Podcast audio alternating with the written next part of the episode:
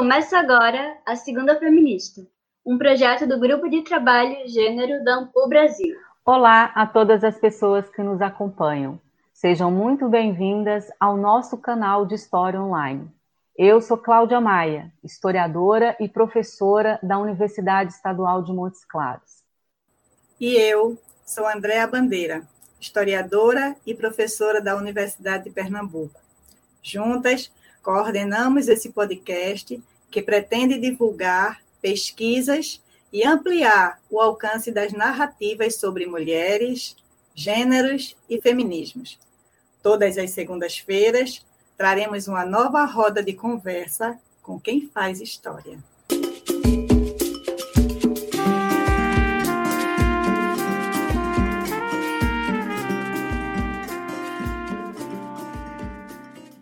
No Segundas Feministas de hoje, vamos conversar com Lídia Maria Viana Poças. Ela é livre docente em História, Relações de Gênero e Feminismos na América Latina. É docente do Programa de Pós-Graduação, Linha 2, Cultura, Identidade e Memória e coordenadora do Laboratório Interseccional de Estudos de Gênero da Unesp. É autora de Mulheres, Trens e Trilhos, Modernidade no Sertão Paulista, publicado pela EDUSC em 2001, e do livro Enigma da Viovez, Vivências e Sensibilidades, publicado pela CRV em 2019. A professora Lídia retorna ao nosso programa para nos contar sobre a sua trajetória de pesquisadora feminista e desvendará o enigma das viúvas. Bom dia, Lídia. Grata por estar conosco e nos oportunizar este segundo encontro, abrindo a segunda temporada do Segundas Feministas de 2021. Agradeço esse convite e essa atividade tão reveladora e tão inovadora para o GT de Estudo de Gênero.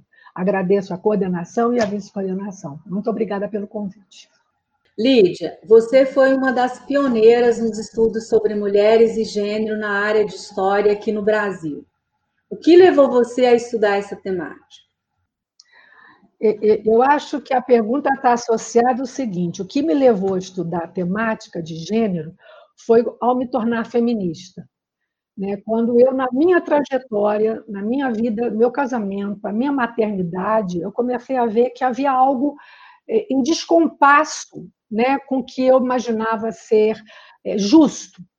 Então, na medida que eu dava aula na universidade, que a gente vai ampliando as leituras, participando dos encontros, a, a gente começou a ver até dentro da universidade como nós somos, ou como nós éramos, e continua, viu, gente? Subalternizados. Então, é, é, eu acho que foi um despertar do feminismo em mim né? essa vontade de assumir né, essa luta, essa vontade de revelar né, esse mundo feminino é, distinto pela raça, pela classe, pelas etnias, pela geração, né, que cada vez é, fortaleceu em mim é, os estudos de gênero. E hoje ele é vital. Eu até tenho uma frase de um aluno que eu chegava na sala, eu falava: vocês viram aquele outdoor da cerveja? Aí, né, era uma loura, loura, aquela tal da loura burra, loura, de cerveja cerveja. Aí um aluno perguntou, mas a senhora vê gênero em tudo? Eu falei, sim. A partir do momento que você né, se identifica com a perspectiva feminista, que foi a, a, o movimento foi grande revelador de ter forçado a entrada do gênero na, nas universidades. Você não muda. Você assiste filme, você lê um livro, você assume essa, essa posição. E aí, claro, eu não sou uma militante, eu não vou fazer os outros fazer a cabeça dos outros, mas eu, eu consigo argumentar com argumentos, com trabalhos, com pesquisas concretas, o quanto é necessário que o mundo seja feminista. Eu acho que é um outro olhar. Como foi a recepção dessas pesquisas entre colegas historiadoras e historiadores? Olha, eu, é, eu me lembro que quando eu estava fazendo o meu doutorado na USP sobre as mulheres na ferrovia, na minha qualificação, é, um colega do grupo, naquela época nós estávamos no grupo da Eni Samara, que foi uma das primeiras na USP a trabalhar com gênero e família, ela trabalhava um pouco com a história demográfica Né? E eu me lembro que um, um, colega, antes da banca, mas qual é a importância de você colocar as mulheres na ferrovia? Né? Ali, é ali era um ambiente de sindicato, ali era um ambiente masculino, era um ambiente, na época, né, eu comecei lá nos anos 30, ainda na época da pós-revolução de 30, quando a ferrovia de fato se esboçou como um instrumento né, de geopolítica no Brasil, depois que vai assumir, inclusive, com o Estado Novo em 37. E eu, e eu olhando aquilo, eu falei, mas como? Ela falou, mas você vai mostrar as relações de trabalho? Eu falei, não, eu vou trabalhar com as mulheres do que foi ser mulher na ferrovia. Né? Mulheres que não tinham lugar, não tinham espaço, não tinham horário para ir ao banheiro, mulheres que sabe, não eram ouvidas, ou seja, elas não existiam. E isso eu me lembro que chocou alguns ferroviários. E aí a frase que ele me devolveu falou assim, professora, eu só vou dizer uma coisa para a senhora, é, a ferrovia é lugar de macho. Essa foi a frase, é lugar de macho. E aquelas moças que estavam lá, aí, aí ele abaixou a voz e falou para mim assim, eram todas vagabundas. Aí eu falei: olha, o senhor realmente me deu o tom da minha pesquisa, pois eu vou pesquisar essas mulheres.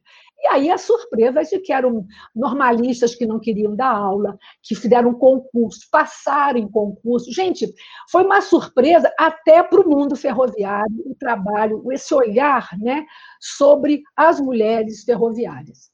Né? Foi muito interessante isso. É, de todas as pesquisas, Lídia, que você desenvolveu nessa área, é, qual aquela que você mais gostou de realizar e que você considera que trouxe maior contribuição à história das mulheres no Brasil? Olha, eu acho que uma primeira pesquisa foi na, mais ou menos nos anos 2000, a entrada do milênio, eu estava com um projeto de pesquisa sobre as mulheres e o integralismo, que, inclusive, nesse momento, para entender os bolsominions, as bolsominias, está sendo perfeito. O que, que leva essas mulheres a defender ideias tão estapafúrdias, ideias tão violentas, de tão autoritárias? E eu trabalhei com as chamadas blusas verdes na ação integralista brasileira.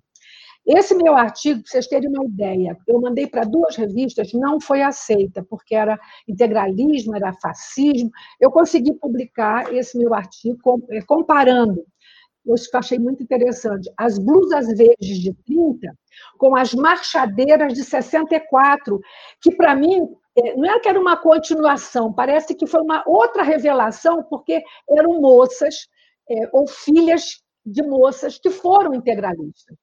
Então, aquela revelação, Deus, pátria e família, né? aquela procissão apoiando a ditadura, essa relação eu, eu achei interessante. E eu só consegui publicar na Espanha, na universidade, numa publicação na Universidade de Elche. Tá? Porque havia uma. Não sei dizer, parece que você tem que publicar o que é o tom da hora. Se você traz né, uma voz dissonante, que seja falar de direita, falar de fascista, então é uma coisa que sempre me incomodou, viu, Andréia? Eu, eu sou historiadora, eu não quero fazer pesquisa partidária. Eu não quero fazer pesquisa assumindo lado, né? Eu, a minha pesquisa tem que, o meu olhar tem que vassourar, tem que olhar para esses comportamentos que, para nós, devido à nossa opção, talvez política, elas possam parecer aberrações, mas elas existiram. Existiram e estão aí. Como é que você explica essas mulheres na frente hoje do Palácio da, da Alvorada em Brasília? Né? Eu tenho uma, uma, aqui no meu prédio mesmo, eu tenho uma que eu todo, ela põe assim 10 15 no WhatsApp do prédio. Já pedi, mas ela não entende. Então, eu só estou deletando, porque é terrível. E ela é advogada. Entendeu? É constante. Então, essa pesquisa sobre as mulheres integralistas foi assim. É, me deu assim uma sensação de, de, ter que lutar. Foi ali que eu acho que me defini muito por ser feminista, porque o tema era na minha universidade o tema era ironizado os meus orientandos eram ironizados. Quantas vezes eles passavam no corredor e os alunos de outros professores marxistas faziam anauê, sabe? O comprimento, o comprimento fascista. E eles, eles se sentiam desconfortáveis. Eu falei, gente, nós estamos fazendo pesquisa, nós estamos contribuindo para a produção do conhecimento. Dá até vontade de pegar de novo aquilo e colocar hoje e comparar com as mulheres bolsominions. Viu uma pesquisa aí que eu estou pensando aqui. E o trabalho último meu foi sobre as viúvas, né? que foi, publiquei o livro ano passado. Esse trabalho mexeu muito comigo, porque eu voltei a um tempo acadêmico meu, quando eu entrei na UF como aluna, né? e fui trabalhar com a concepção de um Estado civil dos mais cristalizados para o gênero, a mulher viúva. Né? O que é uma mulher viúva? Ela é, define-se em cima dela né? a roupa, define-se o gesto, define o sorriso, as unhas. Ou seja, se você pegar qualquer livro de boas maneiras, como as meninas de classe média deveriam se comportar, ali está o perfil de uma viúva é, que é indicada para a sociedade, o bom tom de ser viúva. Eu comecei a, a escutar idosas, né, que ficaram, que viuvaram, inclusive a própria minha mãe, né? E comecei a ver que havia uma, uma outras representações de viuvez fora da, do, do, estado civil viúva que a gente coloca. Qual é o seu estado? Eu sou uma viúva, então está muito ligada também à minha perspectiva de ser como viúva, né, no meio em que vivo. Agora, o que me surpreendeu mais é quando eu cruzei uma história cruzada a viuvez no Brasil, durante a ditadura, eu peguei um contexto, a ditadura militar, né, que seria de 64 a 80, 74, 20 anos aí. E eu peguei dois países, o Brasil, onde as viúvas permaneceram, mesmo lutando contra a ditadura, assumindo a viuvez. A Herzog, a Lud, elas não alteraram. Quando eu chego na Argentina e vou entrevistar, em Córdoba, uma cidade que foi pulsante na crítica contra a ditadura militar argentina de 76 né, a 83.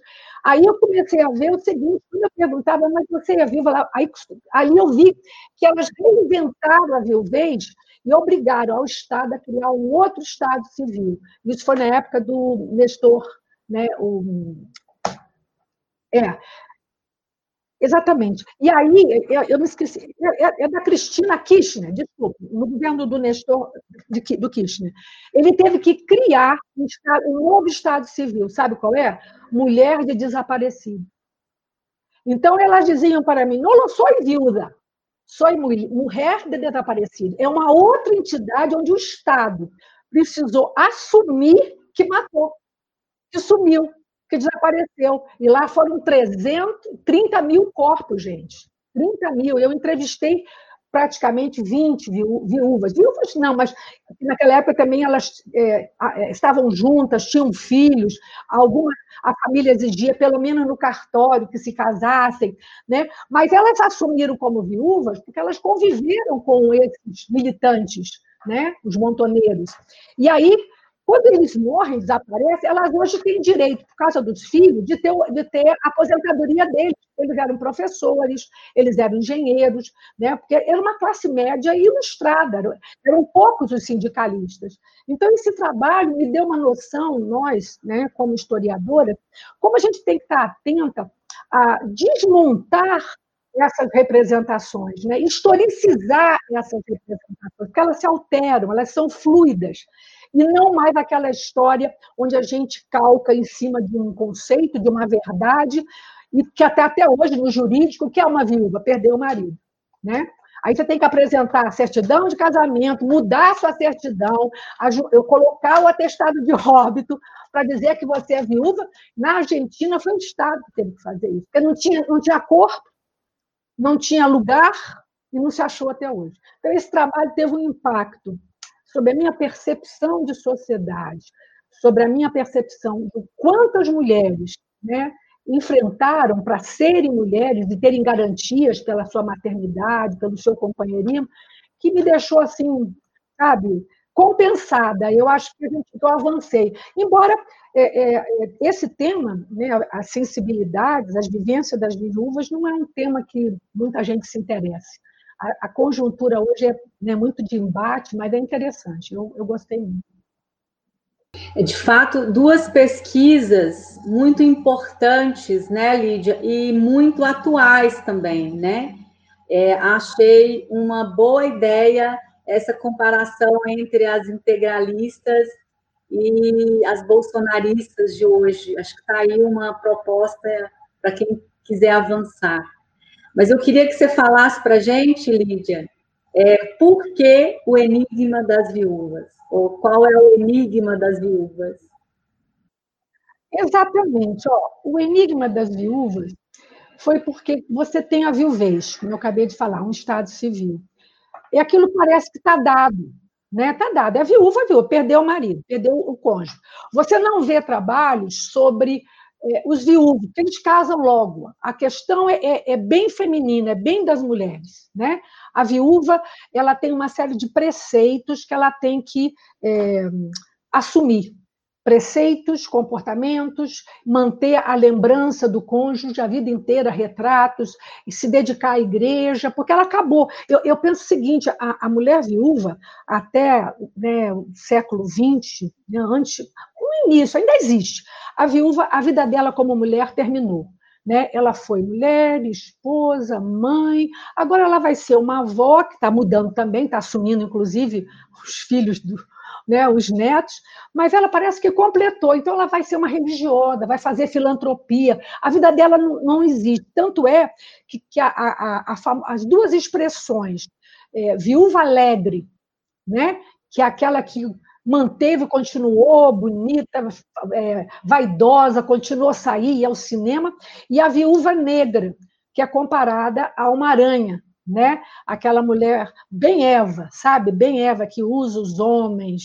Então, quando eu comecei a ver essas, principalmente na literatura, né? O Machado de Assis tem, um, tem uma crônica sobre a viúva, mas onde eu achei isso foi na Viúva Simões, que é um outro livro de literatura, né, de uma, uma, literata que custou, ela não conseguiu entrar na Academia de Letras do Rio de Janeiro, e ela produziu muito. E esse livro dela é belíssimo, porque ela, ela tinha um namorado, ela se aproximou, ela casou com um homem mais velho, e aí ela, ele, ela quer se encontrar, ele quer se encontrar com ele após a morte, ela já é viúva, e aí há um impedimento social, cultural, né, porque a filha também se apaixona pelo rapaz. Então, é um, sabe, é um enredo, por isso que eu chamei de, de enigma, para a gente qualificar para a gente não qualificar para aprisionar, entende, Cláudia? Mas assim entender a viuvez eu acho que é um enigma.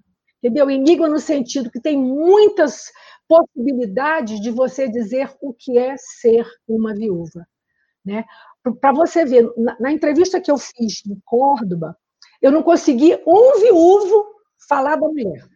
Aí eu encontrei num trabalho do centro lá da La Memória de Córdoba, eu encontrei um, um militante que deu uma entrevista pequena para o, uh, o arquivo da Memória de Córdoba, onde o tempo inteiro perguntavam dele, ele dizia assim: é, eu fui, e ele perdeu a esposa, ele, ele era um viúvo da, da ditadura né, argentina.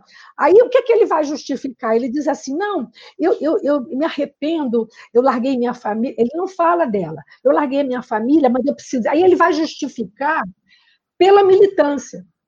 Entendeu? Ele não tem essa relação, essa lembrança de que ela tá, eles dois estavam juntos, né?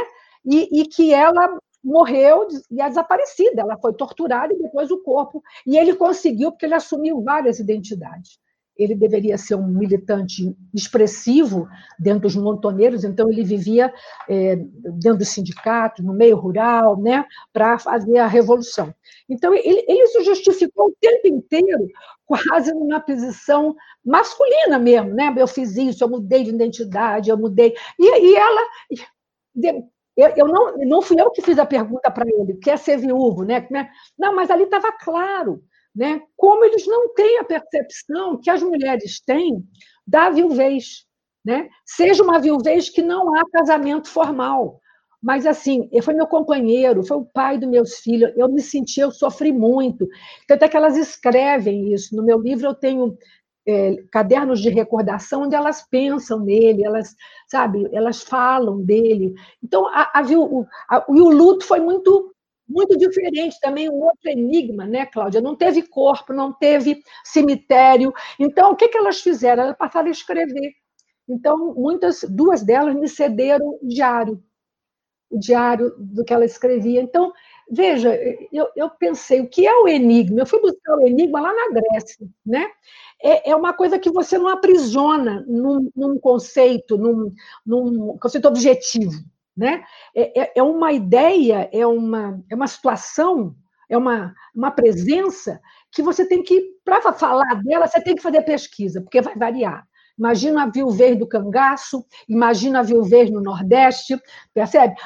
Eu fico imaginando a viuvez da coluna Prestes, percebe? A viuvez ela é muito clássica. E a gente, na nossa cabeça, né, nós temos o estereótipo daquela mulher séria, vestida de preto, com o terço na mão e rezando. Então, para mim, o enigma foi esse, Cláudia. Se eu inventei, eu acho que eu forcei a barra, mas eu, eu assumi o compromisso de dizer que era um enigma, sim, viu, Cláudia? Lídia, é, felizmente é cada vez mais crescente o interesse pelo estudo e pela pesquisa sobre mulheres, sobre gênero e feminismo no Brasil. O que você diria às jovens estudantes de história que estão começando a trilhar seus caminhos nessas temáticas? Olha, eu, eu, eu digo para elas, primeiro, eu me orgulho dessa geração que teve esse time, né? é um time, elas estão vendo, que estão vivendo, elas estão sendo capazes de vivenciar na própria família né, a questão é, é, da violência, a questão dos papéis subalternos, da mãe, das avós, quer dizer, elas, elas já estão começando a entender que há, um, há uma, uma situação hierárquica e de poder muito forte. Então, eu, primeiro, eu, eu acho legal isso. E segundo, dizer que não, que não desistam, porque muitas vezes não é muito fácil né, você fazer uma pesquisa, ainda mais grande parte das pesquisas com mulheres hoje está no campo da oralidade né? Você tem que entrevistar, porque a documentação, elas não escreviam, a notícia no jornal eram principalmente, eu trabalhei no jornal, né, na década de 30, 60, é uma notícia policial, né? Prendeu, era vagabunda, que não percebe? Então você tem essa, mas quando você cata, quando você tem acesso ao oral, né, como eu tive condição com as viúvas, é, é, de chorar junto. Gente, é muito interessante. Né? E é muito prazeroso você dar voz a, a essas vozes né? É, é, de mulheres que hoje a gente está sentindo, né? mulheres negras, mulheres indígenas, né? as sexualidades, está sendo difícil. Eu tenho uma colega trans na Unesp, o, é, o relato dela, e ela está lutando, ela, ela criou um blog de professores trans da Unesp, sabe? A vezes ela recebe, ela fala, Lídia, eu recebo cada, sabe, cada insulto, são insultos mesmo, né? Então, eu, eu só tenho que dizer para o jovem o seguinte: nós, uma geração, talvez, né, que está nesse processo, estamos aqui para ajudar. E nós vamos ajudar esse jovem com que, com nossas leituras, com nossos artigos, com nossos simpósios, com as segundas feministas que está se colocando. Eu acho que é, é um momento propício principalmente diante desse mundo global, onde os movimentos de mulheres, os coletivos, né, sejam de arte, seja do teatro, seja, né, estão se manifestando. Eu vi um, um coletivo aqui no, no Hospital Estadual de Bauru das enfermeiras. Eu nunca tinha visto um, um grupo de enfermeiras dar uma entrevista no jornal para falar: vocês estão pensando que nós estamos aqui na frente? que nós temos família, que nós somos mães, percebe? E fica aquela discussão do, do, do, do, cloroquina, vamos aplicar. Gente, tem gente e tem mulheres nesse processo da pandemia, ora isoladas e horas na linha de frente dessa pandemia. Então, olha, vamos olhar para o mundo, que o mundo precisa cada vez mais, viu? Essa geração de meninas, e meninos também, eu tive, tive alunos também que estão, se assumem como feministas, que não desistam. Né? E aí tem um livro que nós estamos lendo que eu sugiro, é, da Sara Ahmed, que é um livro que eu posso para vocês, vale a pena, que é Viver na Vida Feminista. Ele está em espanhol, é um livro de 2018. Gente, leiam quando ela diz assim: a feminista é uma quebra-prazeres. Ela é uma rebelde intensa, mas é muito bom. E ela fala dela e do trabalho dela. É um livro quase que de ego-história, sabe? Ela vai contando, eh, ela na universidade em Londres, porque ela é paquistanesa. Então, vocês vejam, né? na Inglaterra, ela não é a negra nossa, mas, ela é a de cor. Então, a, a, as leis racistas na Inglaterra, eles passam mulheres negras e de cor. E tem né, as indianas, tem as paquistanesas, tem as mulheres orientais. Então, é um livro que toca e, e, e confirma na gente que é muito bom ser feminista. Eu acho que eu, eu me encontrei assumindo esse papel. É isso. Grata, Lídia, por nos contar como foi o teu encontro com os feminismos e a tua trajetória de pesquisadora feminista. Essa memória é especialmente importante para quem faz história na linha da história das mulheres e dos feminismos. Grata também a todos que nos acompanharam no programa de hoje. E não deixem de ler O Enigma da Viuvez e redescubram a nossa história. Muito obrigada. Eu me sinto sensibilizada e, e comovida, porque às vezes a gente tem momentos que parece que de desânimo diante das notícias, né, do feminicídio que aumenta com a pandemia, mas aí quando a gente lê trabalhos e vê né, essas meninas com o meu, meu laboratório né, de estudos de gênero, aí a gente pega a vontade de novo e falou, vamos em frente. Muito obrigada, viu, Cláudia, Andréia, pelo convite. Obrigada, Lídia. Foi excelente essa conversa. É, tchau para todos que nos acompanham e aguardamos todos nas, na próxima Segundas Feministas. Gostou do programa? Não esqueça de seguir nossas redes sociais e curtir esse episódio. Até a próxima!